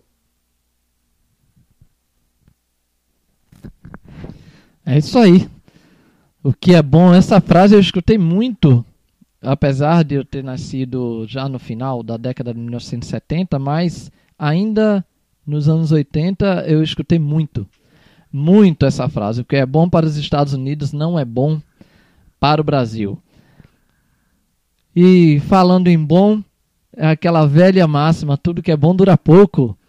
Estamos chegando ao fim de mal final de mais um Ordem do Dia, a política sem meias palavras no Rádio Pernambucano. Bruno Lira, este que vos fala, com Bruno Batista e Homero Barbalho, uma conversa entre amigos e trazendo você também, amiga, amigo ouvinalto e amiga, amigo telespectador, porque estamos ao vivo no rádio, na Rádio Aurora Recife, www.radioaurorarecife.com e no canal Ordem do Dia Rádio Aurora Recife no YouTube. Você nos escuta na Rádio Aurora e nos assiste no canal Ordem do Dia.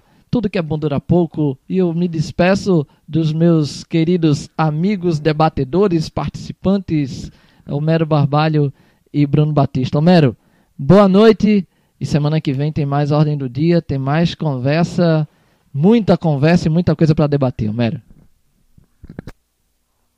Boa noite, Lira. Boa noite, Batista, ouvintes da Rádio Aurora. E essa semana que vem aí a gente vai ter novos anúncios, novas repercussões daquilo que foi falado e, e discutido essa semana, porque o ano ainda não terminou. 2018, o ano que jamais terminará, ele vai perdurar por mais quatro anos. Belas palavras, é... belas e boas palavras. Agora, o meu boa noite e, como sempre, o um agradecimento a ele, Bruno. As palavras de Homero bem contundentes e, e eu posso dizer convincentes. O ano que não acabará. 2018, Bruno. Até a próxima, até o próximo programa, até o próximo Ordem do Dia, meu amigo Bruno. Opa. É, foi um prazer estar mais uma vez aqui com vocês, Bruno Lira e Homero. É um prazer estar com os ouvintes e com os espectadores e o pessoal das redes sociais. As palavras de Homero foram proféticas me lembram muito o ano de 1968, que foi o ano que não acabou devido ao AI-5 em 13 de dezembro. Este ano nós vamos fazer 50 anos do fatídico 13 de dezembro de 1968, que foi o AI-5, e que eu espero que o Brasil não sinta nenhuma saudade daquele tempo, mesmo sabendo que no poder central teremos pessoas que acreditam que aquilo foi necessário. Eu sou daqueles que advogo de que qualquer ruptura com a liberdade nunca será bem vista e nunca trará o bem. Mas é isso. Foi um prazer estar com vocês. Como o Mero falou, vamos esperar próximas é, notícias, próximas revelações do, do, na próxima semana e espero contar com todos aqui. Todos uma boa noite, um bom final de semana. Valeu! Bruno Batista, Homero Barbalho, eu deixo o meu agradecimento aos meus amigos. Esse projeto que vem sendo discutido há quatro anos e finalmente saiu da, do papel, saiu das conversas de mesa e se concretiza no rádio e também no YouTube. Ordem do dia terminando. Eu agradeço a você também, amiga, amigo Vinalta, amiga e amigo telespectador do Ordem da Rádio do Recife, do Ordem do Dia. Semana que vem nós voltamos com mais um Ordem do Dia. E só um detalhe para terminar um feliz aniversário a uma pessoa e uma entidade. Feliz aniversário à nossa amiga Elda Carla Oliveira, estudou conosco há uns 20 anos. Aniversário da Elda hoje, 1 de dezembro, e aniversário também da CDP, a Associação dos Cronistas Desportivos de Pernambuco, associação que eu tenho o maior orgulho de fazer parte. Hoje a CDP completa 97 anos de história. É simplesmente a Associação dos Cronistas Desportivos de Pernambuco a associação de classe mais antiga em atuação em toda a América, do Uruguai ao Alasca, a associação de classe mais antiga em atuação em toda a América, a ACDP, Associação dos Cronistas Desportivos de Pernambuco, completando hoje, 1 de dezembro. Em linha reta! E em, em linha reta. reta. Isso mesmo, meu amigo Bruno, em linha reta. Como o programa vai ao vivo no sábado, sábado, 1 de dezembro, um feliz aniversário e mais vida longa a Hélida, vida longa, felicidade a Hélida Carla e vida longa a Associação dos Cronistas Desportivos de Pernambuco. Finalizando mais uma Ordem do Dia, até o próximo programa. Ordem do dia, a política sem meias palavras no Rádio Pernambucano, Rádio Aurora Recife, conectando você à informação e boa música. Até a próxima e uma boa noite. Nego, eu tô cansada